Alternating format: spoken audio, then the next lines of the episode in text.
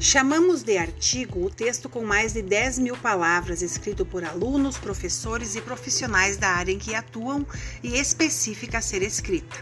Esses assuntos foram pesquisados e estudados antes de se tornarem artigo.